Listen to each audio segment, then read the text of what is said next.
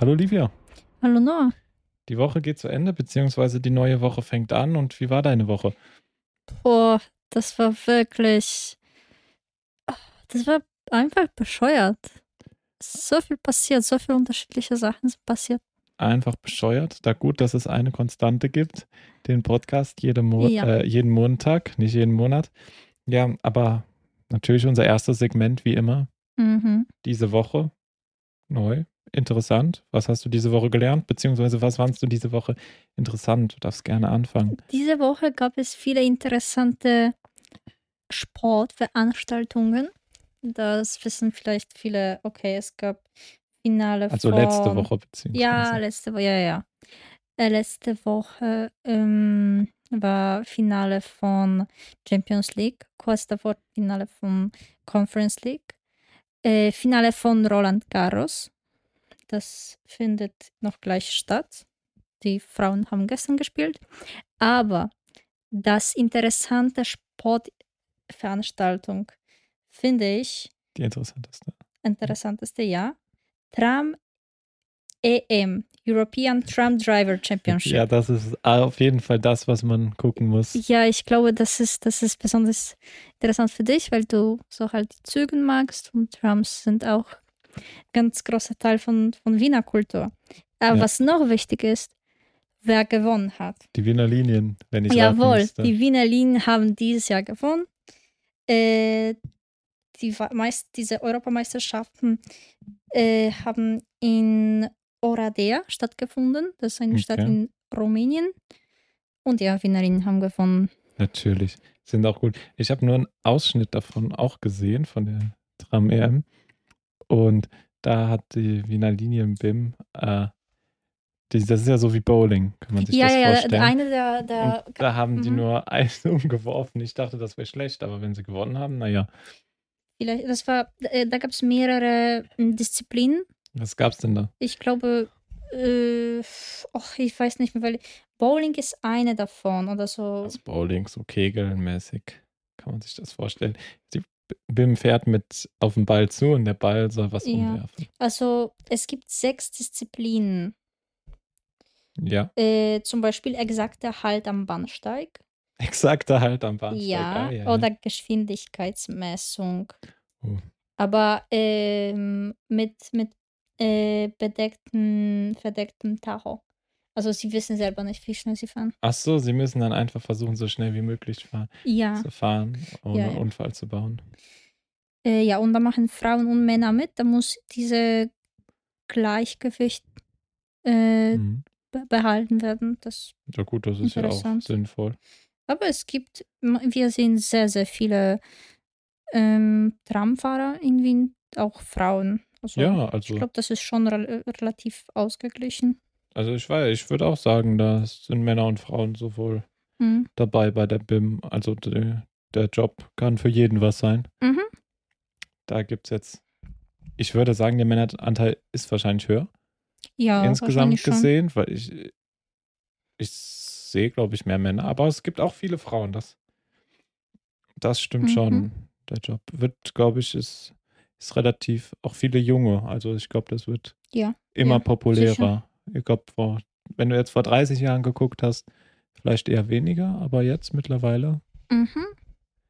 hat das da auch, auch bei der Security zum Beispiel von den Wiener Linien, wenn mir das jetzt gerade Ja. einfällt, dass es auch immer Männer und Frauen sind dabei. Ja, Ja, gut, ich glaube, bei Security ist das aber auch wichtig, wenn du jemanden durchsuchen musst.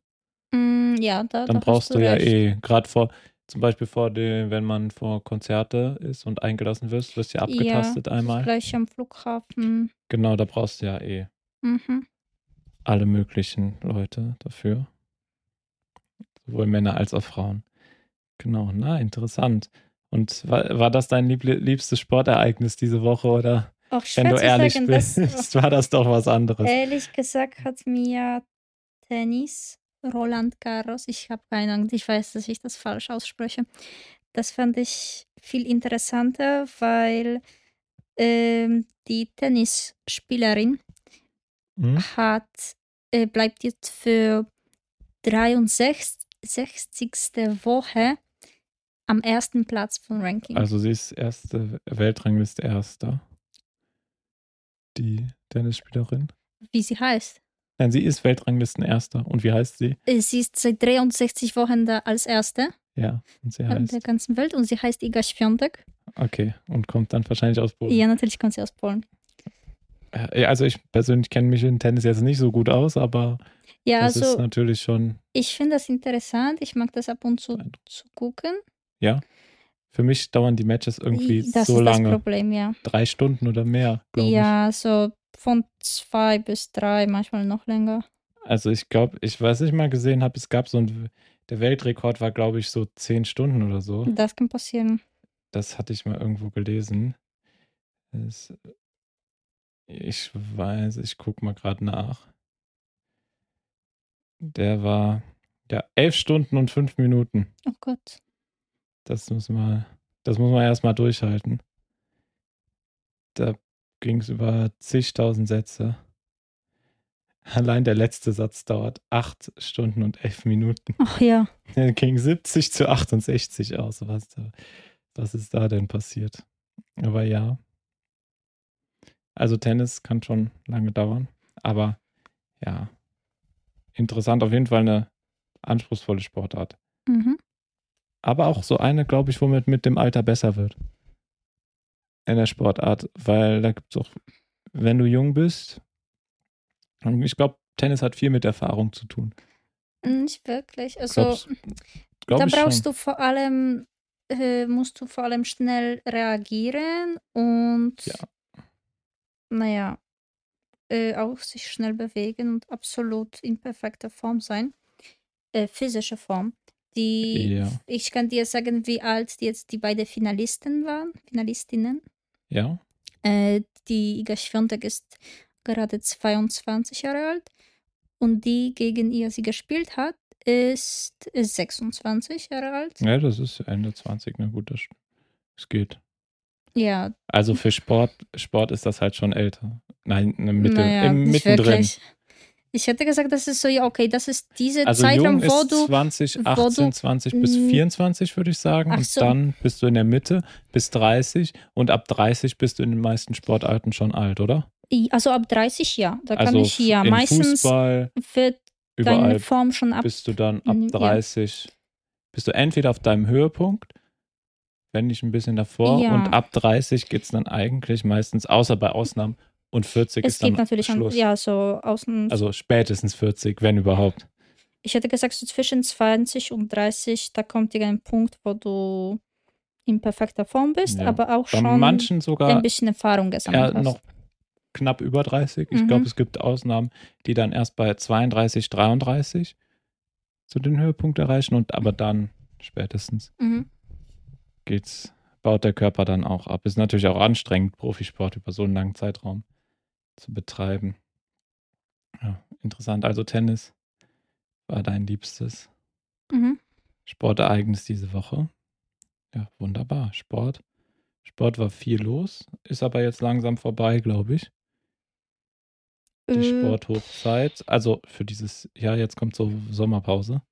Überall. Ich glaube, es da werden ein paar Veranstaltungen stattfinden. Ja, gut, Leichtathletik oder so. Das gibt es immer im Sommer. Ja. Aber die großen Teamsportarten gehen jetzt alle in die Sommerpause. Mhm. Das Sommerloch für alle Sportfans beginnt, aber da kann man ja auch selber Sport machen draußen, obwohl vielleicht wird es auch zu heiß. Wenn es 40 Grad ist, mache ich auch nicht so gern Sport draußen. Ja, das verstehe ich. Das stimmt. Na, diese Woche neu. Ähm, was mir, ich, ich habe keinen Fakt oder nichts sowas. Ich fand es einfach nur interessant. Es war eine Beobachtung, die ich festgestellt habe. Ich war in der U-Bahn Mhm. und habe am gleichen Tag zwei Personen, zwei ältere Damen beobachtet, was, die was ganz Interessantes an sich hatten. Ich würde sagen, sie waren beide über 70 Jahre alt Mhm. und sie hatten ihre Haare blau-lila gefärbt. Oh ja. Aber die, das, das, das ist, gibt's schon häufiger, vielleicht, hin und wieder mal. Mhm. Aber wie? Das ist das, das ist das, was ich jetzt interessant war. Sie haben die Hälfte. Hier vor, äh, sie haben beim Vorderkopf den Haaransatz gefärbt und der Rest war weiß. Aha. Ich fand es sehr interessant. Und dann habe ich mich gefragt, Ja, wenn sie sich wieder jünger fühlen wollen, warum haben sie dann nicht den ganzen Kopf äh, gefärbt und warum nur diesen Haaransatz? Ich glaube, sie haben. Was glaubst du, ist der Ja, Sinn dahinter? Ich glaube, sie wollten so ja Bordeaux-Farbe machen oder eine andere Farbe haben. Nein, nein, Da das glaube ich zufällig nicht. ist das so geworden. Ich habe einmal eine, Also eine es war äh, sehr super starkes Blau. alte Lehrerin gehabt äh, und sie hat sich rosa gefärbt, aber das war absolut zufällig. Also das war nicht absichtlich, sondern sie hat wahrscheinlich die Farbe falsch gewählt oder zu wenig davon benutzt. Okay, und dann denkst du, dass sie deswegen so ein blau-lila-mäßiges Das ist das auch schwer zu Ja. sagen, haben, weil Das ich, es sah sehr absichtlich aus. aber hm, vielleicht haben sie ein Wett verloren. Eine Wette mit 70. Ja, Mit über 70 verlierst du noch Wetten, wo du dir die Haare färben musst. Dann ja. jung geblieben Das im Alter. Oder glaubst, glaubst du, das ist der Sinn dahinter, dass sie sich nochmal jung fühlen Das ist interessant. wollen? Also ich ich fand es auf jeden Fall interessant, weil ich zweimal, also kurz hintereinander, äh, nicht in derselben U-Bahn, aber ich bin einmal umgestiegen äh, und dann in der nächsten U-Bahn gleich wieder so jemanden mhm. gesehen. Und gerade, dass es nur so bei diesem, in diesem hohen Alter, Mhm. also ob sie jetzt über 70 war, weiß, also eine auf jeden Fall war über 70, es hätte mich sehr gewundert, wenn nicht, aber die andere wahrscheinlich knapp, noch knapp nicht 60, so Mitte, Ende 60. Aber trotzdem, dann sich die Haare zu färben im Alter äh, machen viele, das stimmt. Aber solche knalligen Farben sehe ich eher bei jungen Mhm. Leuten. Ich fand es auf jeden Fall interessant diese Woche und habe mich gefragt, was wohl dahinter steckt. Was es wirklich ist, das weiß ich leider nicht. Würde mich aber interessieren. Ja, diese Woche interessant. Frauen, die sich lila. Ja, Frauen im hohen Alter, haben, die ja. sich die Haare halb färben. Aber das Lustige war halt, dass der, dass der, die weißen Haare dann noch da am Hm. Ähm, übermächtig waren. Mhm. Naja. Aber sie waren auch nicht alleinstehend. Also die eine war zwar allein, aber der, die andere saß mit ihrem Mann da, was auch lustig war. Der hatte sich übrigens nicht die Haare gefärbt, Mhm. sondern Schade. war ganz förmlich und äh, schick angezogen daneben, was das ein bisschen skurril gemacht hat, diese ganze Situation, dieses Bild. Ich mag ich das, einfach lustig. wenn ich so ältere Paare sehe, also so ältere Menschen, die wahrscheinlich super lang schon zusammen sind und sie ziehen sich so ähnlich an. Manchmal schauen sie einfach ähnlich aus und das Ja. finde ich super süß, so den, den. Stil zu haben und irgendwie so viel zu teilen. Ja, die sind schon zu Mhm. so eine Einheit geworden, so wirklich eine Einheit geworden. Ja, die waren leider komplett ähm, gegensätzlich angezogen. Also, Äh, praktisch, dieses ganze, diese ganze Situation war lustig, Mhm. auf jeden Fall. Sie waren nicht so, so Matching-Paar, sondern äh, nach, äh, ganz nach dem Motto, Gegensätze ziehen sich an. mm, okay. Aber ist auch irgendwie süß gewesen, Ja, das ist auch süß. muss ich sagen. Na, ja, interessante Sachen diese Woche, muss man sagen. Und dann haben wir jetzt unser Hauptsegment natürlich. Ihr habt drauf gewartet, hoffentlich. Und ja, Livia, was haben wir denn diese Woche für ein Thema? Diese, diese Woche haben wir ein Thema, was uns jemand empfohlen hat, nämlich der Dragan, also Grüße an Dragan. Und das Thema ist Homeoffice, Homeschooling.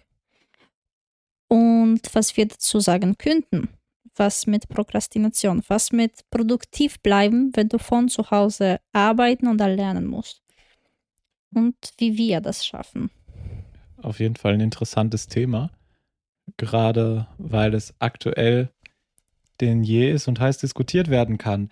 Wir hatten zwangsweise Homeschooling und Homeoffice. Wir haben zwangsweise Mhm. experimentieren können, wie es ist, sowas zu haben äh, durch die Corona-Krise. Vielleicht fangen wir einfach erstmal damit an, unsere Erfahrungen davon ein bisschen mitzuteilen. Was, wie hast du diese, ja, das waren ja im Endeffekt zwei Jahre, Mhm. wo man das ausprobieren konnte, ausprobieren musste. Wie hast du dich dabei gefühlt? Was hat es mit dir gemacht? Wie hast du darüber gedacht? Hast du vorher anders darüber gedacht als nachher? Ich habe davor mich ein bisschen gefreut. Oh, jetzt kann ich zu Hause sitzen, Mhm. ich muss nicht so viel pendeln. Ähm, ich habe Ruhe, ich kann mir mit Menschen telefonieren, aber vielleicht werde ich mal lesen, mich ausruhen, vielleicht mal Filme sehen. Aber das war wirklich schwierig, mich zu etwas zu zwingen. Also zu lernen, regelmäßig Arbeit zu machen, wenn man keine feste Arbeitszeiten hat und dann von zu Ja. Hause arbeitet, das ist unglaublich schwierig, etwas zu machen. Ich habe alles so direkt vor dem Deadline. Ähm, ich musste so eine ziemlich lange Übersetzung machen. Ähm, und das, war neun, das waren 90 Seiten. Also nicht dicht geschrieben, aber schon ziemlich lang, ziemlich viel. Und obwohl ich einen Monat, einen Monat lang dafür hatte, äh, habe ich das vor zwei Tage vor dem Deadline angefangen. Mhm. Also ja, einfach habe ich keine Motivation Ich gehabt. glaube, ich glaub, das kommt häuf- häufiger vor, dass man, gerade wenn man, obwohl das nicht unbedingt jetzt was mit Homeoffice zu tun hat, aber dass wenn man Sachen, wenn man lange Zeit für Sachen hat und sich nicht dran setzt, dass man das dann wirklich erst in den letzten Tagen macht. Passiert, Mhm. passiert glaube ich, fast jedem, kann fast jeder damit drüber ähm, sich mit identifizieren. Aber glaubst du wirklich, dass das durch das Homeoffice noch verschlimmert wurde, das Ganze? Dass du dich nicht motivieren konntest dazu? Also solche Pro oder Prokrastination. dass du dadurch zu viel Ablenkung oder zu wenig Ablenkung hattest? Also das. Äh,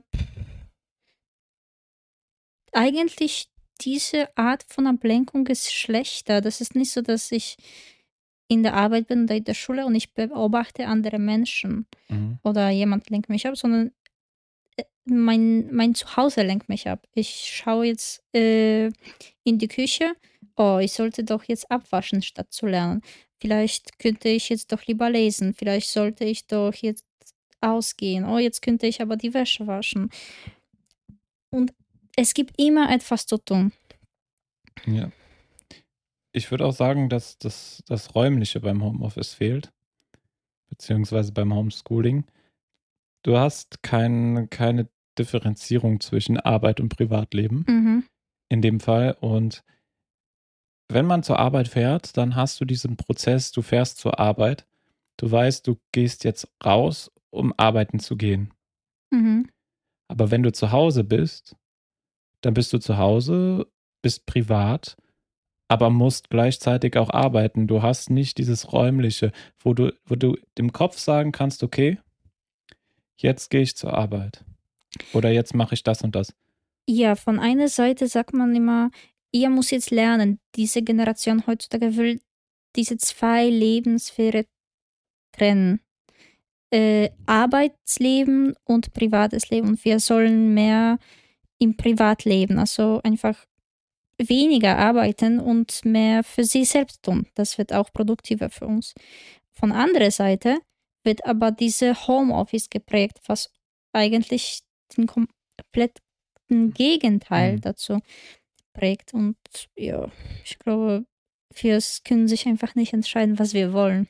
Ja, obwohl Homeoffice würde ich aber auch nicht ganz negativ sehen, weil du hast natürlich auch die Möglichkeit, dir die Arbeitszeiten selber einzuteilen. Mhm. Und das ist natürlich gerade, wenn du vielleicht Familie oder Kinder hast, vorteilhaft.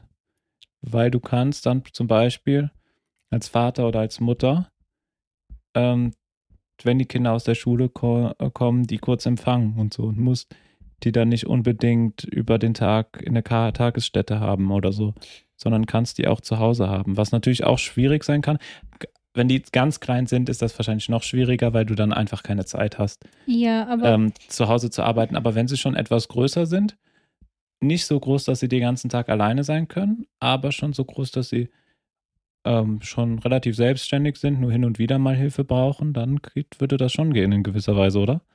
ich glaube, ja, das Problem mit den Kindern wäre, dass sie ständig stören würden. Ja. Dass man, oder man wird von ihnen immer abgelenkt oder man will schon mit ihnen Zeit verbringen. Man hat noch immer noch irgendeine Arbeit zu tun und dann kann man sich selber nicht entscheiden, was so, sollte man machen.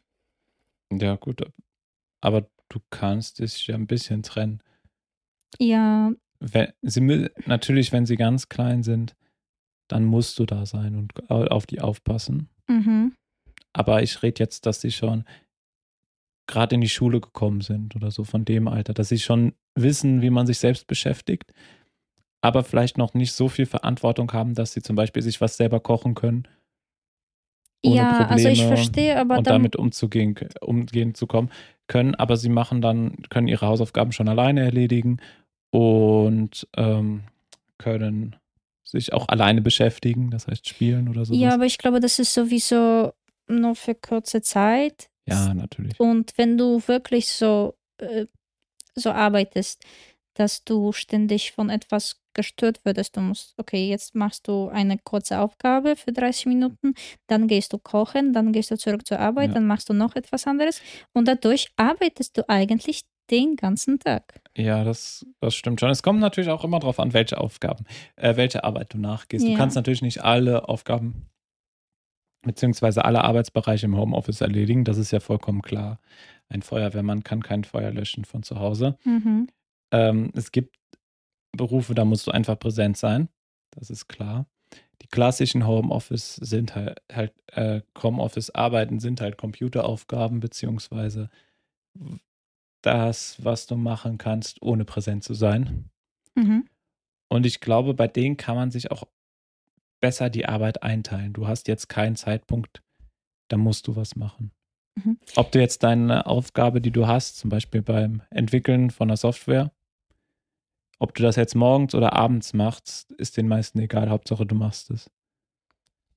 Und ich Mhm. glaube, das, das ist ein großer Vorteil vom Homeoffice. Du bist nicht mehr an Bürozeiten gebunden. Das Büro hat dann und dann auf, macht dann und dann zu, weil dann abends kommen Reinigungskräfte oder so oder abends ist einfach abgeschlossen. Ja. Und im Homeoffice hast du dann die Möglichkeit, auch nachts zu arbeiten, wenn du zum Beispiel lieber nachts arbeiten würdest. Also für mich perfekte Einteilung, die, die jetzt auch funktioniert, ist, wenn ich zum Beispiel zwei Tage oder ein Tag von den fünf in der Woche zu Hause bleiben darf und da lernen, arbeiten Mhm. oder Uni online besuchen. Sonst dahin, wenn ich dahin fahren muss. Ja. Dann habe ich quasi drei Tage in der Woche, wo ich Zeit zu, Zeit zu Hause verbringen kann, beziehungsweise naja, mehr, mehr Freizeit habe, weil ich keine Zeit für Fahren verschwende. Aber jetzt noch, äh, wenn vielleicht, wenn wir vom Homeoffice ein bisschen mehr zum Homeschooling gehen, Mhm. ähm, da haben wir ja mehr Erfahrung drin, sage ich mal. Homeoffice habe ich persönlich jetzt nicht so viel Erfahrung, aber eher Homeschooling. Und da ist es mir aufgefallen, man, man ist schneller mit der Arbeit fertig als in der Schule. Auf jeden Fall. Man verbraucht weniger Zeit für die Schule. Mhm. Aber ob du so gut gelernt hast, da bin ich mir nicht sicher. Ob man so viel verstanden hat. In manchen Fächern ja, da habe ich sogar mehr verstanden. Mhm. In manchen Fächern auch weniger. Aber das häng, hing auch viel mit den Lehrern zusammen. Viele Lehrer haben auch wenig gemacht, weniger gemacht, weniger Stoff durchgenommen Mhm. im Homeschooling. Aber manche haben dann auch das genutzt und haben zum Beispiel mein Geschichtelehrer hat das Homeoffice so genutzt, dass wir ganze Arbeiten über eine bestimmte Epoche schreiben mussten, beziehungsweise zu, zum bestimmten Verhalten, halt Mhm. eine ganz tiefgehende Analyse, wofür wir dann Zeit haben. Also wir mussten uns wirklich mit dem Thema dann intensiv beschäftigen. Wir hatten dann natürlich auch länger Zeit dafür Mhm. bevor wir das besprochen haben. Aber wir wurden dazu gezwungen, erstens uns damit beschäftigen und das zu üben, wie schreibe ich eine gute Analyse. Das hast du zwar schon gelernt, aber in Geschichte ist es dann doch nochmal ein bisschen anders als in Deutsch zum Beispiel Mhm. oder in jedem anderen Fach. Es unterscheiden sich ja gerade bei wissenschaftlichen Texten von Fach zu Fach, gerade in den Kleinigkeiten, worauf du achten solltest. Und so wurde man halt dazu gebracht, sich doch mehr intensiver als vielleicht im Unterricht mit dem Thema zu beschäftigen. Für mich hat das eher nicht so gut funktioniert. Ähm, ich habe es gemocht, in der Klasse zu sitzen und ich kann mir jetzt nicht vorstellen, die Schule online zu besuchen. Das ist mir eigentlich nicht passiert, weil Achso, Äh, ihr hattet gar keinen Online-Unterricht? ich habe mit mein, mein, Schulende war eigentlich äh, Anfang von Pandemie. Achso, Ja, deswegen, ich kann es mir nicht vorstellen, weil Unterrichten, das ist, wo, wo der Lehrer uns irgendwie dazu halt zwingt, äh, zusammenzuarbeiten oder da zu arbeiten. Wir Mhm. fühlen uns gezwungen, aber da sind wir produktiv. ja. Naja, ob man im Unterricht immer produktiv ist, das würde ich jetzt mal ein großes Fragezeichen davor Ja, aber da, setzen. da machst du etwas. Du diskutierst, du unterhaltest dich mit Menschen, Ja. da machst du etwas. Es gibt auch viele, die einfach Blödsinn machen, aber gut.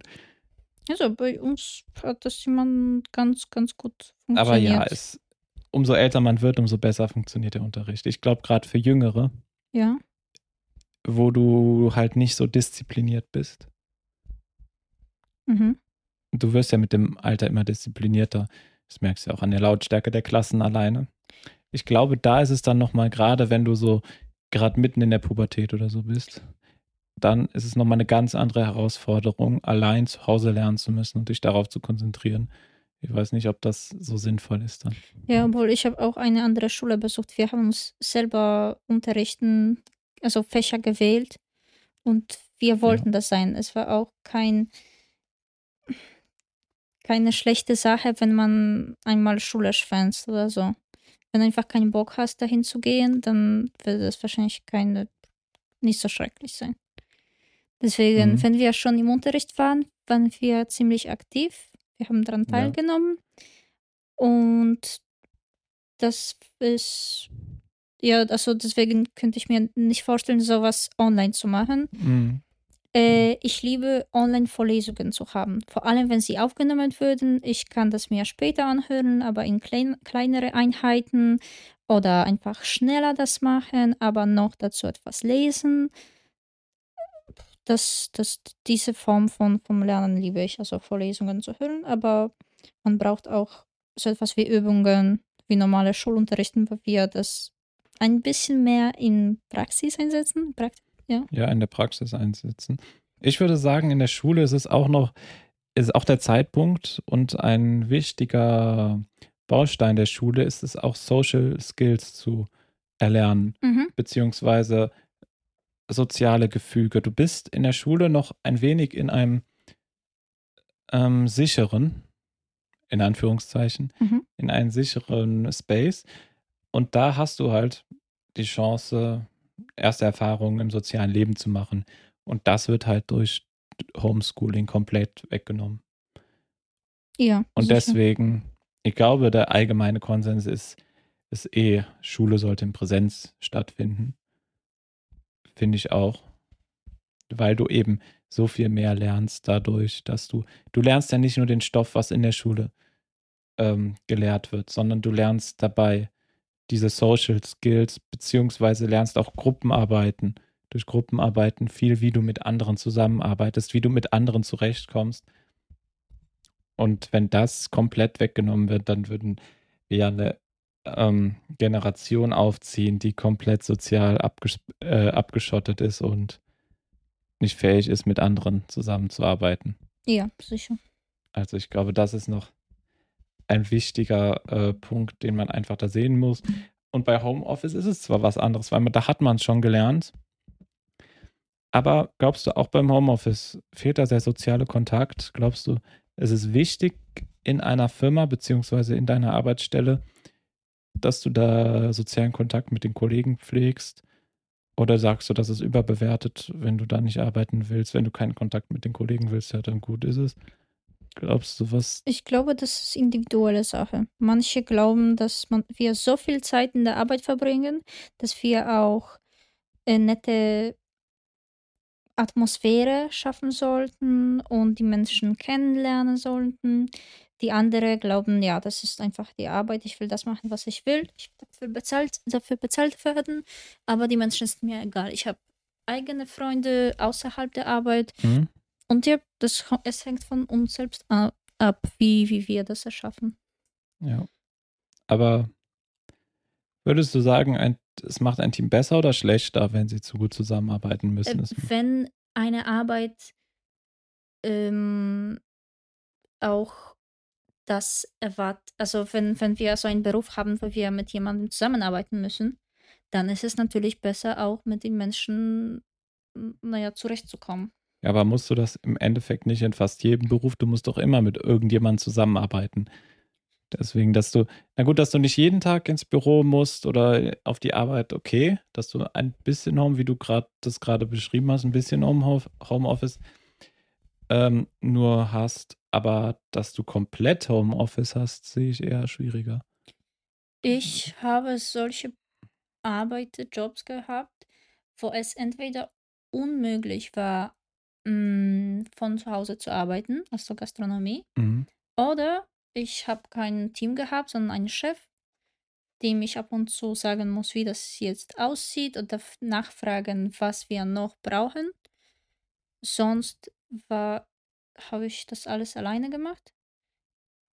Aber, hm, es gibt schon, ähm, ja, viele Jobs, wo man wo man eigentlich, ja, mit jemandem zusammenarbeiten muss. Und jetzt hängt das von uns selbst ab, ob wir glauben, dass es wichtig ist, hm, sich ein bisschen zu kennen und zu Ja. verstehen, auch so privat? Oder ist das irrelevant und wir sollen uns nur auf der Arbeit konzentrieren? Ja, ich würde sagen, du solltest du musst nicht die besten Freunde mit deinen Kollegen werden. Das Mhm. würde ich nicht verlangen. Aber du solltest auf, mit deinen Kollegen mh, auf einer Basis sein, dass du wenigstens ein bisschen was voneinander weißt, dass du miteinander. Ihr müsst euch ja im guten Unternehmen muss man sich ja miteinander austauschen. Du musst wissen, was der andere, gerade wenn man an größeren Projekten, man hat ja nicht immer nur kleine Projekte, sondern auch, wo mehrere Leute beteiligt sind Mhm. dann musst du ja mit denen zwangsläufig zusammenarbeiten. Und ich glaube, es geht einfach besser zusammenzuarbeiten, wenn du den anderen erstens, ähm, der dir nicht ganz fremd ist, dass du schon weißt, aha, den Namen, was er macht, vielleicht was seine private Situation im, Biss, im Groben ist, dass es, dass du jemanden, dass du ein Gesicht dahinter hast und nicht einfach nur was Fremdes. Ja, ja, das Ich ist glaube, das ist schon sehr wichtig im Arbeitsleben. Und es wird ja auch gerade in Unternehmen ganz viel mit Teambuilding und sowas gearbeitet. Also ist es auch wissenschaftlich gesehen, hängt da ja auch schon ein bisschen was dahinter, dass Einzelkämpfer nicht immer am erfolgreichsten sind. Gerade wenn es um große Sachen, weil du kannst alleine nicht immer alles schaffen und musst dann Mhm. halt auch auf die anderen vertrauen können. Was ja auch eine wichtige Führungsqualität ist, dass du auch Arbeiten abgeben kannst und nicht alles selber machen musst. Mhm. Dass du dann auf deine Mitarbeiter äh, Vertrauen setzen kannst. Aber vielleicht nochmal, um auf das Räumliche noch ein bisschen zurückzukommen. Macht es einen Unterschied, zu Hause zu sein die ganze Zeit? Würde ich sagen, ja. Oder? Ja, das macht einen Unterschied, aber ob das positiv oder negativ ist, meiner Meinung nach negativ, aber das ist auch so aus meiner Mhm. Sicht. Vielleicht ist das für jemanden gut, immer von zu Hause zu arbeiten. Also es ist sicher für, für manche besser so zu arbeiten. Äh, auch wenn es um Homeschooling geht. Es ist zum Beispiel besser für Kinder mit zum Beispiel ähm, ADHS oder Autismus. Also natürlich nicht immer zu Hause zu sitzen. Aber Ja. manchmal ist es für sie einfacher, so in dem, in diese bekannte Umgebung, diese ruhigere Umgebung zu, zu lernen. Äh, obwohl es ist auch wichtig für sie, dass sie ähm, immer noch diese soziale Kontakte knüpfen ähm, und ja, ein bisschen mit anderen Kindern sich unterhalten oder ja. Ja. So. Ja, ich glaube, da sprichst du was Wichtiges an. Auch dass die, die für die es vielleicht besser ist, nur zu Hause zu bleiben, dass die trotzdem ein bisschen ähm, in die Umgebung geschmissen werden müssen. Mhm. Ich glaube auch, das ist wichtig. Und wa- was haben wir noch auf der Agenda? Privates, oh, äh, nicht Privates, sondern Produktivität in dem Ganzen. Ja. Vielleicht besprechen wir das noch ein bisschen. Ich würde sagen, Produktivität ist zu Hause wahrscheinlich schlechter als auf der Arbeit. Weil du hast auf der Arbeit, weißt du, es sind auch andere da, die überwachen dich und überwachen deine Produktivität. Mhm. Du bist praktisch gezwungen zu arbeiten, weil du denkst, oh, jetzt könnte gleich der Chef reinkommen und wenn ich jetzt nicht arbeite, dann habe ich ein Problem. Aber zu Hause hast du diese Überwachung so nicht. Na gut, es gibt, es gab ja auch diese ganzen Videos, wenn man sich in der ähm, in die Corona-Zeit zurückversetzt, wo ähm, es Leute gab, die zwar so getan haben, als ob sie auf der Arbeit waren, aber da, Ja, wo dann ja. nur die Maus sich mit so einer Maschine bewegt hat, damit Mhm. das, äh, äh, das Ganze, das Microsoft Team ähm, anzeigt, er ist online und äh, macht was. Sowas ist natürlich nicht der Sinn und Zweck, dass du dir ausdenkst, wie kannst du am besten nicht arbeiten. Und sowas könntest du halt im Büro nicht machen. Ja, aber wenn du so unter Druck stehst und gezwungen bist, irgendwas zu machen, aber nicht Konkretes zu machen, nicht Mhm. kreativ zu arbeiten, was manchmal wichtig ist, Ja gut, das kreativ. ist ja. auch nicht so gut. Aber naja, Du bist ja, vielleicht, es kommt natürlich auch auf den, den, deinen Chef an, wie der dir Druck macht, aber du bist halt gezwungen, etwas zu machen. also Und- was ich empfehlen würde, so produktiv zu bleiben von zu Hause ich, ja, oder vom Lernen, zuerst die Aufgaben einzuteilen. Mach nicht das Mhm. Ganze. Fang nicht an, sondern mach einfach ein Teilchen davon. Guck mal, was du zu tun hast und jetzt, was musst du zuerst machen, was als zweite und so weiter und so weiter. Und mach einfach den ersten Punkt. Irgendwann den zweiten. Irgendwie läuft das, wenn du so den großen Projekt machen musst und dann machst du das nur so in Prozenten. Ich habe jetzt 10% gemacht Mhm. oder so. Ist meiner Meinung nach und also aus, aus meiner Perspektive schwieriger. ja, ich glaube, mit dem Tipp ist einem gut geholfen, dass man sich das einteilt, teilt, aber gerade, dass du jetzt gesagt hast, ein Tipp dafür. Ich glaube, das ist auch nochmal was, was uns klar werden müsste. Homeoffice ist was relativ Neues. Mhm. was die Gesellschaft jetzt zwangsläufig betroffen hat, Ja. was du dadurch erlebt hast, beziehungsweise womit die Gesellschaft konfrontiert war. Davor war, gab es das ein wenig, aber nie so wirklich intensiv. Und jetzt ist man dadurch konfrontiert. Und wir haben nie gelernt, wie man Homeoffice macht in der. Schule. Und ich glaube, wenn es etabliert werden soll, und es kann viel effektiver werden, wenn man einfach lernt, wie man das macht, das heißt, dass es Teil eines Bildungsplans wird, aber dass dann auch wieder der Staat gefragt, dass er dann mit der Zeit geht und die Bildungspläne so aktualisiert, dass du auch lernst, wie arbeitest du richtig, wie arbeitest du auch von zu Hause gut. Ich glaube, das ist allgemein in der Schule ein Problem. Es wird viel vermittelt, was ist, viele, viele unterschiedliche Fächer, aber zumindest in Deutschland wird nicht wirklich vermittelt, wie lernst du, Ja, beziehungsweise wie stimmt. machst Und du das das. merken wir jetzt doch an der Universität. Ich sehe Menschen, die in der Bibliothek sitzen und das Lehrbuch lesen. Und dann denke ich mir, okay, und was sonst? Du dein- das Lehrbuch und so lernst du oder was? Oder sie kreuzen einfach alle wichtigen Sachen an. Also alles. Das ganze Lehrbuch ist einfach gelb. Und dann, dann denke ich ja, mir, ja, stimmt. sehr klug. Aber warum machst du nicht not mindestens Notizen? Irgendwelche Mhm. ähm, wie, ja, ja, es gibt so viele Lernmethoden. Ja. Irgendwie diese Information besser zu beherrschen, als nur das so abzulesen. Ja, du musst, ich glaube auch nicht, dass wir, es gibt ja viele, die sagen, ja, es gibt die eine Lehrmethode. Ich glaube nicht daran. Ich glaube, jeder hat ein bisschen Ja, ja, individuell, jeder, jeder muss hat, äh, für sich den individuell. Weg finden. Ähm, und deswegen ist es halt wichtig, viele kennenzulernen. Und das wird halt in der Schule überhaupt, naja, überhaupt nicht, würde ich nicht sagen, aber sehr, sehr wenig einem Eine beigebracht. der besten Methoden, meiner Meinung nach, die für vielen funktioniert, ist, wenn du jemandem anderem das erklärst, was du gerade Mhm. lernen willst. Ja, Was wir ganz oft gemacht haben in der Schule, waren irgendwelche Klassenarbeiten, wo wir zusammenarbeiten mussten, irgendwelche Plakat machen oder irgendwelches kleines Projekt und dann äh, für die ganze Klasse so eine Präsentation machen, was wir gerade gelernt haben, was ist interessant. Es war manchmal lustig, manchmal anstrengend, manchmal stressig, aber dadurch haben wir ganz, ganz viel gelernt. Ja. Weil wir das auch unter Druck manchmal machen mussten. Und das hat uns, äh, ich glaube, das hat mir auch ganz gut geholfen. Ich bin jetzt nicht so schlecht, wenn es um Präsentieren geht. Ja, Präsentat äh, Präsentation aktiv zu üben ist, glaube Ja, ich, das ist auch elementar. und so lernt man. hat auch ein Lehrer von uns ähm, gemacht. Der hat praktisch jeden gezwungen, im Jahr mindestens zwei Referate bei ihm zu halten. Mhm. Das heißt, jede Stunde fing mit einem Referat an. Fand ich eigentlich ganz gut, wenn man dazu gezwungen würde. Vor anderen Menschen zu sprechen, wird immer einfacher, umso mehr man es macht. Ja, Das erste Mal bist du super nervös und das ist bei jedem so. Und wenn dann das erste Mal deine Abschlussklausur in der Uni ist oder ähm, im Abitur, wo du dann das erste Mal vor so einem Gremium stehst, dann hast du natürlich viel mehr Probleme, als wenn du es praktisch schon hundertmal gemacht ja. hast. Natürlich ist es noch immer eine Drucksituation und du hast Druck, aber dann wird es deutlich einfacher. Ich glaube, das ist ganz wichtig.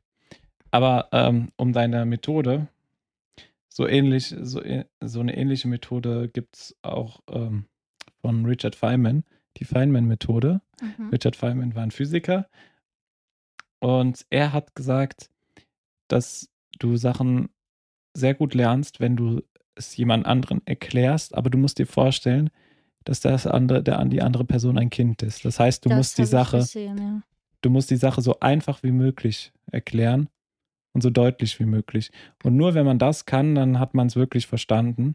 Fand ich ganz interessant, den Gedankengang, weil du bist gezwungen, die Sache zu vereinfachen, Ja. aber lernst damit es auch selbst zu verstehen. Mhm. Weil mit Fachbegriffen hört sich zwar immer cool an, Fachbegriffe, aber im Endeffekt sie, werden sie dich auch selber ein bisschen verwirren, gerade wenn man neu ist und sie erst neu anfängt zu benutzen. Was bedeuten sie wirklich? Ja. Das fand ich super. Diese Methode. Naja, Aber was auch wichtig ist, es gibt verschiedene Methoden für verschiedene Fächer natürlich. Es Mhm. gibt Sachen, die, wo wir einfach viel rechnen müssen. Mathe, wir müssen einfach viel üben. Biologie, Ja, wir natürlich. müssen ganz viel berühren. Am liebsten so etwas sehen. Wir brauchen viele Bilder. Dann Geschichte. Vielleicht aus verschiedenen Quellen Informationen vergleichen, aber dann darüber diskutieren. ja. Oder auch Sachen sehen, gerade bei Geschichte.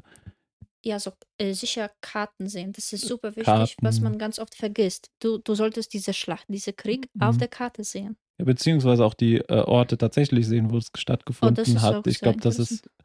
Am eindrucksvollen. Und gerade bei Geschichte finde ich es auch sehr interessant, ähm, dann, wenn man die Möglichkeit hat, sogar noch mit Zeitzeugen zu reden, was dann auch super interessant Mhm. ist, mit Leuten, die es wirklich erlebt haben. Weil Leute, die es wirklich erlebt haben, bringen das nochmal ganz anders rüber, als es ein Text kann. Ja. Weil du siehst dann nochmal die Emotionen. Ja. Und gerade dieser, wie wir jetzt wieder haben, dieser Kontakt mit anderen, ich glaube, das ist das, was auch im Homes- Homeoffice dann fehlen kann. Dass du ein Mhm. Thema Diskussion, das haben wir auch. Ja, also das Diskussion ist sowas, was fehlt im Homeoffice, was ich auch sehe. Es ist gut zum Lernen und es ist auch gut, um auf neue Gedanken zu kommen, beziehungsweise ähm, Brainstorming mit anderen zu machen. Die Teams dürfen natürlich nicht zu groß sein, aber so ein paar Leute. Du kannst es natürlich auch im Homeoffice machen, dass du dich dann zusammensetzt über Zoom, aber Videokonferenzen stimmt ein Thema, das wir noch gar nicht angesprochen haben. Äh, Videokonferenzen finde ich persönlich grausam. Was hältst du von Videokonferenzen? Ganz oft werden Videokonferenzen abgehalten, wo man das gar nicht braucht, wo ein E-Mail reichen würde. Ja, Und man will jede, jedes einzige Detail besprechen. Deswegen, ich mag Leader zu sein und manchmal sagen, ja, es ist egal, es ist egal, es ist egal. Ich entscheide, könnt ihr wirklich diese wichtigsten Sachen jetzt machen, da Entscheidung treffen. Aber wir werden nicht jeden einzigen Detail besprechen. mhm. Das ist so Zeitverschwendung, auch wenn es Ja, gut, vielleicht- keinen langfristigen Effekt hat. aber vielleicht hast du das nicht nur in Videokonferenzen, sondern auch so in normalen Ja, Meetings. Ja, natürlich. Aber Videokonferenzen sind manchmal, das ist auch so peinlich, das ist, ja, das ist einfach anstrengend. Und es dauert länger Mhm. als normales Treffen, weiß nicht wieso. Ja, das. Oh, gute Frage. Ich, doch, das kann schon sein. Na, persönlich finde ich auch einfach ähm, es anstrengend, vor diesem Bildschirm die ganze Zeit zu sitzen und auf so viele kleine Kacheln zu se- äh, äh, zu sehen und einfach so viele Leute da zu sehen. Und du kannst dich nicht so wirklich auf einen, beziehungsweise jetzt mit Einzelgesprächen, dich auf eine Person konzentrieren, sondern hast immer im Hintergrund noch diese anderen und du fühlst dich mehr beobachtet, ich weiß es nicht. Oder nach einer Zeit kriege ich auch Kopfweh, wenn ich zu lange das in diese, in diesem, diesem Ding, du hast Kopfhörer auf, das, ich weiß es nicht. Videokonferenzen stören mich, da habe ich lieber so, dass man da ist mit ein paar Leuten Mhm. und das dann da bespricht. Und dann geht es auch viel besser von der Hand, meiner Meinung nach. Und dass du in Gruppen selber da bist, anstatt online. Obwohl Videokonferenzen für kurze Meetings, wenn du dich mal kurz absprechen musst, ich glaube, dafür geht es auch, aber allgemein sehe ich das nur über Videokonferenzen ähm, mit einem Team zusammenzuarbeiten, finde ich persönlich eher schwierig, Mhm. würde ich schon sagen. Was sind noch so Punkte, die wir noch nicht angesprochen haben vom Homeoffice, was vielleicht wichtig ist? Äh, also ich wollte jetzt ähm, so über einen Artikel reden oder so eine Okay, Situation. Gerne.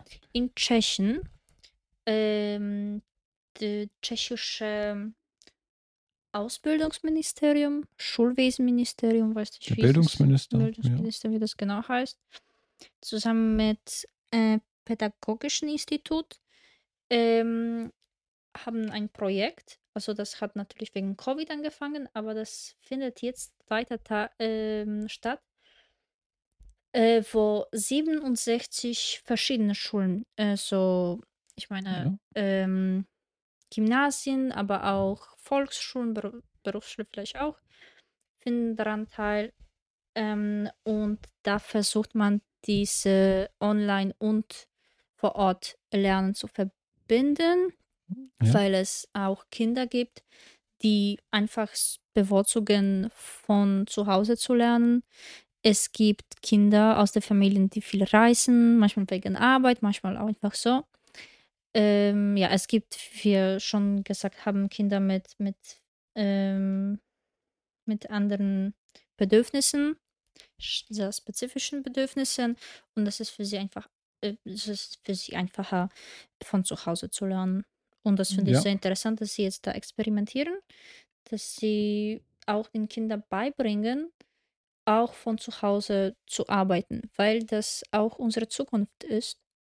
Vor allem, wenn wir, wenn, wenn diese Kinder später als Erwachsene für internationale Firmen arbeiten werden. Mhm. Das findet ganz oft, ganz oft ähm, alles durch Sozial, äh, durch ähm, Videokonferenzen statt. Dass, dass diese Skills, Soft Skills, braucht man Ja. immer häufiger. Auf jeden Fall. Und wie machen die das jetzt konkret? Also setzen sie die Kinder dann Oh, das, äh, das weiß ich nicht. Ich glaube, das könnte von der Schule abhängig sein. Äh, Also- ob sie alle, ob die alle Kinder, zum Beispiel die oder ganze wählen die dann Klasse speziell oder aus? äh, Und ich- die schicken die dann nach Hause und die sollen dann zu Hause lernen, beziehungsweise. das, das ist schon eine Entscheidung von den Kindern, von den Eltern. Also Ach so, keiner also dass sich- gezwungen, das zu Ah, machen. die dürfen sich entscheiden in der Klasse, Ich äh, glaub wenn schon, die oder- Kinder, ob oder- sie den Tag zu Hause bleiben wollen und das von zu Hause mitmachen Ob sollen das, oder ob ich sie weiß nicht, ob das so einzeln ist oder eher auf welchem Programm sie wählen. Ach so, okay, also das, das, das ist auf jeden Fall interessant. Auch wenn man die Wahl hätte, würde dann überhaupt jemand in die Schule kommen, wenn man sagen dürfte, du darfst dir auswählen, ob du heute kommst oder nicht. Das ist schon. Das wäre Ein schon interessantes irgendwie Projekt. schwierig. Es ist besser, sich früher entscheiden zu dürfen. Mhm, dass du dass dich einmal für eine Methode entscheidest. Obwohl ich fände es persönlich jetzt, wenn du so, wo du sagst, wenn du dich jeden Tag entscheiden könntest.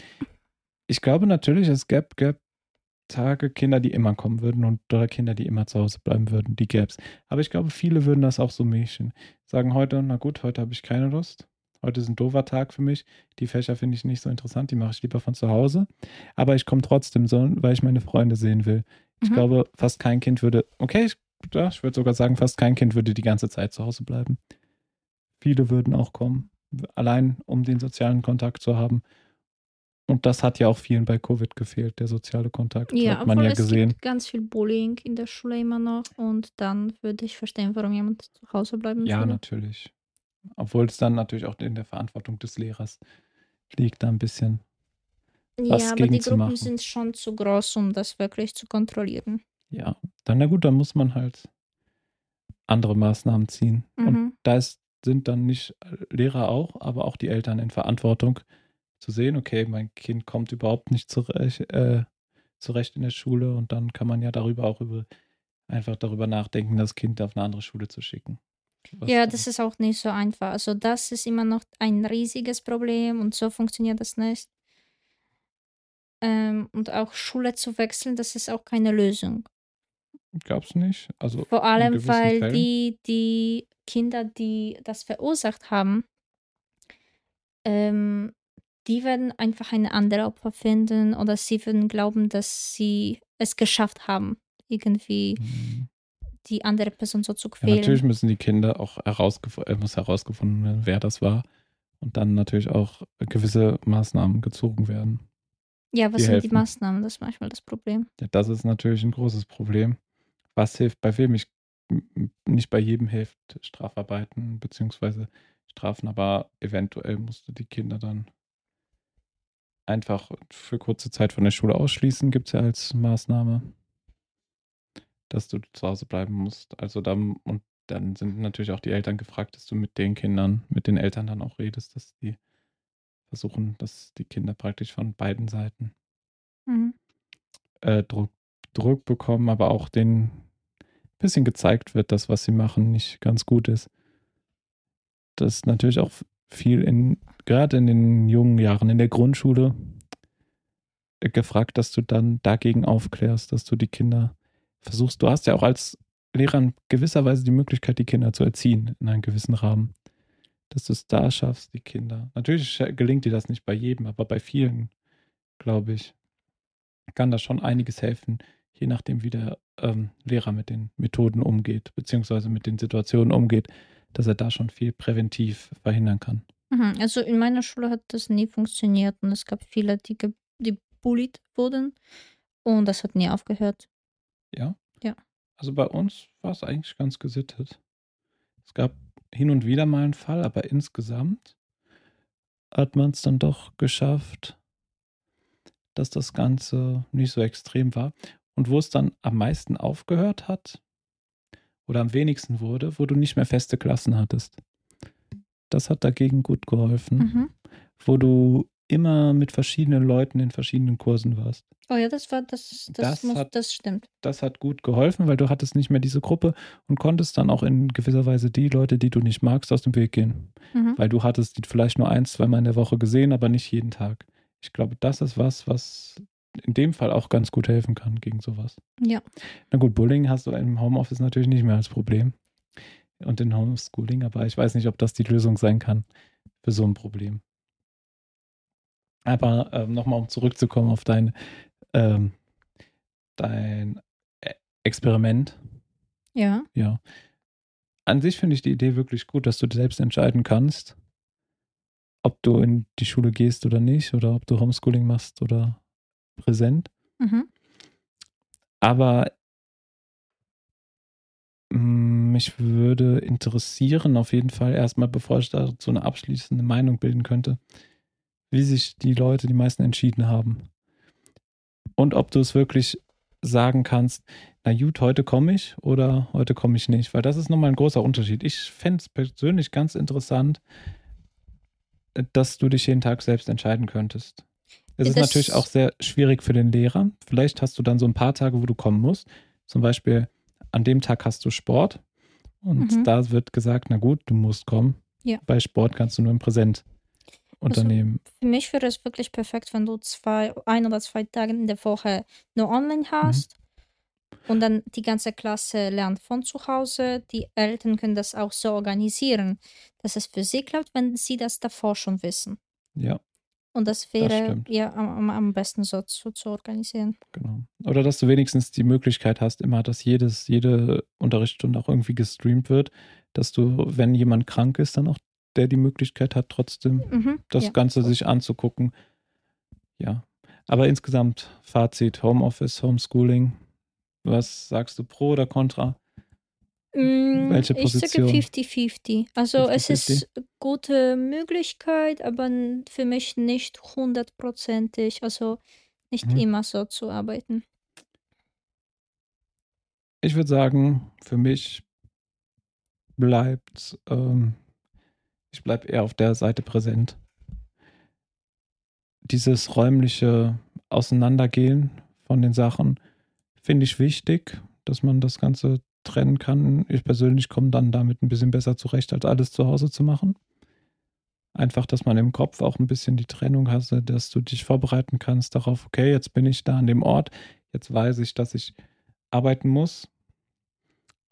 Aber natürlich die Option zu haben, auch einen Tag mal zu Hause zu bleiben, weil man sagt, heute, ach, heute fühle ich mich zwar nicht ganz so gut, dass ich nicht arbeiten gehen könnte, aber es wird mir besser tun, ein bisschen zu Hause zu bleiben, dass du diese Option hast. Das finde ich zum Beispiel gar nicht so schlecht. Mhm. Dass du mal spontan sagen kannst, okay, heute lege ich mal einen spontanen äh, Homeoffice-Tag. Natürlich gibt es Tage, wo du nicht zu Hause bleiben kannst, weil irgendwas Spezielles ist. Das ist natürlich klar, dass man so sowas auch haben kann. Aber das wäre mein absolut ähm, mein Fazit, dass du gerade in der Schule auf jeden Fall präsent. Sehr finde ich sehr wichtig, dass da präsent unterrichtet wird, beziehungsweise dass du präsent hast. Und bei der Arbeit, da kann man auch ein bisschen mehr auf die Arbeit.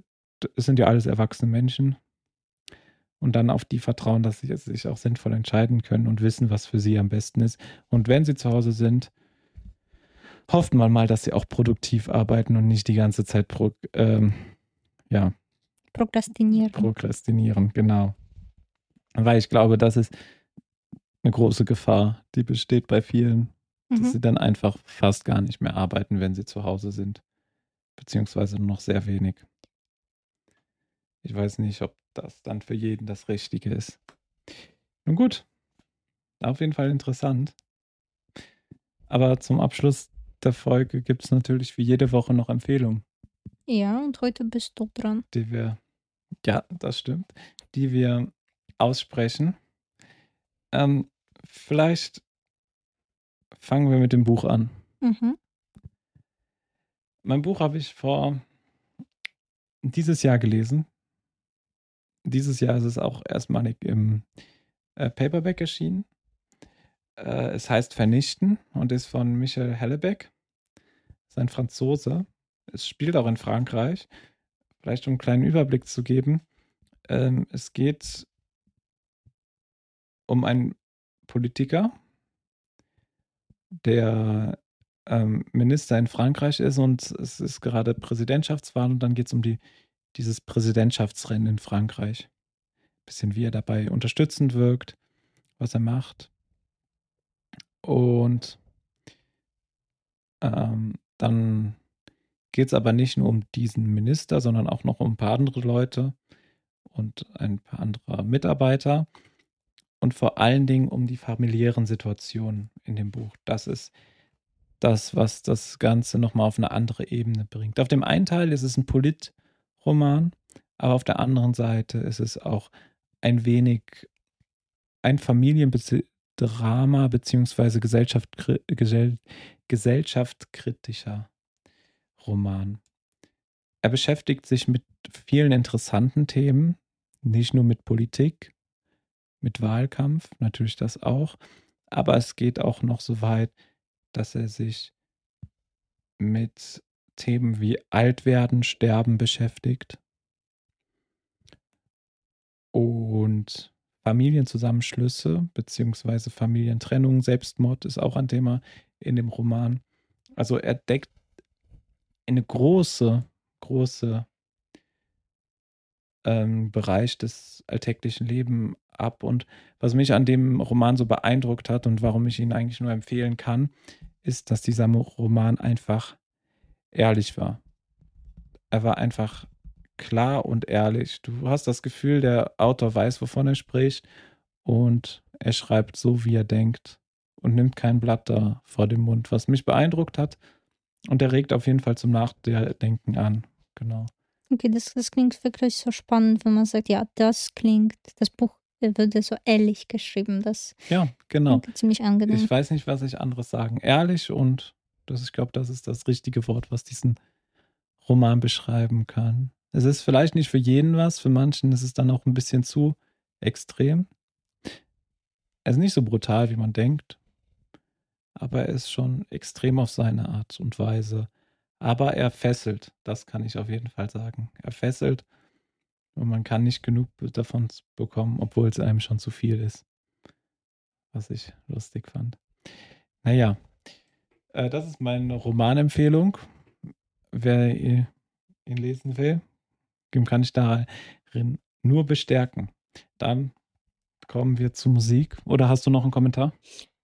Nein, aber du hast mir das schon empfohlen. Vielleicht werde ich das doch irgendwann lesen. Ja, äh, vielleicht noch als kleine Anmerkung, was mir gerade einfällt. Es ist kein kurzer Roman, es ist schon ein Ja, längerer. ich habe das auf dem Regal gesehen. Deswegen ist schon ein dickes ja. Buch. Ich glaube, fast 600 Seiten. Was dann schon ähm, für einen Roman, kurze, normale Romane haben immer 300 Seiten, 300 bis 400 Seiten, kurze haben darunter und lange beginnen so ab 500 Seiten für mich. Natürlich gibt es auch die Epen, äh, das Epos, was dann über 1000 Seiten hat, aber Ach so. dafür brauchst du dann noch, noch länger. Und über 1000 Seiten, naja, da, da muss er schon wirklich gut sein, um dadurch sich durchzuackern, würde ich sagen, oder? Ich habe schon ein paar solche Bücher gelesen. Aber wenn er nicht gut ist und sich dann Dann 1000 liest du nicht weiter. Dann würde ich Dann nicht wirst du dich nicht quälen, ja. Weil das ist dann auch zu viel Zeit, die dabei raufgeht. Ja, Musik. Musik. Meine Musikempfehlung. Ich weiß, du bist kein großer Fan von melancholischer Musik, beziehungsweise melancholischem Pop. Mhm. Aber trotzdem, für alle, die sich einfach mal zurücklehnen wollen, aus dem Fenster gucken wollen in einem regnerischen Tag und dieses Bild in Musik ähm, verewigt haben wollen und dann einfach in ihre, seinen eigenen Gedanken zu schwelgen, dafür empfehle ich Changes, die EP von Hyde. H-A-Y-D heißt es. Es ist, es sind sechs Titel auf der EP. Und sie bringen eine Stimmung rüber und eine Intimität, die ich sehr mag und sehr zu schätzen weiß. Kann man sich einfach, wie gesagt, dieses Bild, was ich gerade gezeichnet habe, regnerischer Tag, du sitzt vor dem Fenster, schaust raus, denkst über Sachen nach und hörst dabei diese Musik und verlierst dich einfach in dem Moment. Das ist das Ganze, was ich empfehlen würde diese Woche. Ist nicht für jeden was, das ist mir schon klar. Für dich wahrscheinlich eher nicht. Naja, also ich, es gibt Momente, wo solche Musik ist sogar erwünscht. Ja. Ähm, ich, das ist aber nicht wirklich mein Genre. Ja, genau. Jeder hat natürlich sein eigenes Genre. Deswegen Mhm. gibt's, wechseln wir uns ja auch ab mit den Empfehlungen, Ja. damit für jeden irgendwie was dabei ist. Vielleicht. Also, ich würde empfehlen, gerne mal äh, reinzuhören. Gerade der zweite Titel, Head in the Clouds, heißt es. Äh, Finde ich schon top. Mhm. Kann ich nur empfehlen. Und natürlich jetzt noch der Film. Das letzte, was wir heute haben. Film, mein Film würde ich beschreiben: Kopf aus, einfach hinsetzen. Der Tag war lang, du willst nicht mehr großartig nachdenken, du willst keinen ernsthaften Film. Willst ein bisschen Action sehen, ein bisschen Spaß haben und einen tollen Moderator. Das letzte, darauf kommt es an. Deswegen liebe ich diesen Film. Und es ist Need for Speed der Film. Viele können es vielleicht nicht verstehen. Viele haben ihn vielleicht nicht gesehen. Aber ich liebe diesen Film. Ich kann es euch nicht erklären, warum. Ich habe ihn auf DVD natürlich. Aber er äh, gibt es auch auf Netflix im Moment. Momentan stand äh, so 11. Juni und 12. Juni wahrscheinlich auch noch. Ähm, könnt da reingucken. Und es ist einfach ein cooler Film. Coole, coole Auto-Action, realistische Auto-Action äh, Action im Gegensatz zu anderen ähm, Auto-Action-Genre-Vertretern wie Fast and Furious oder so, wo die Action vielleicht nicht immer ganz realistisch ist, gerade in neueren Teilen. Ja, es Hauptsache, sagen. es gibt viel Action, aber egal Genau. wozu. Das ist schon realistisch. Ein wenig dramatisch, aber natürlich darf auch nicht fehlen. Eine kleine Romanze gibt es natürlich auch. Alles ist dabei. Der Film bietet alles. Von nichts zu viel, aber von nichts zu wenig. Den besten Moderator, den ich je gesehen habe. Mehr brauche ich dazu nicht sagen. Polizei ist auch dabei. Halt typisch Need for Speed. Und ich weiß nicht. Ich finde ihn großartig. Vielleicht ist das auch für den einen oder anderen der Zuhörer was. Ja. das ist, das waren meine Empfehlungen diese Woche. Nächste Woche kannst du mal wieder mit bisschen gehobenen Content kommen. Natürlich vielleicht. kommt das ja. Natürlich. Okay, dann bedanke ich mich. Danken wir uns fürs Zuschauen, oder? Äh, fürs, Fürs Zuschauen, Zuhören fürs und Zuhören danke fürs natürlich. Gespräch, Noah. Ja, vielen Dank, Livia. Und habt eine schöne Woche. Oh ja, schöne Woche euch allen.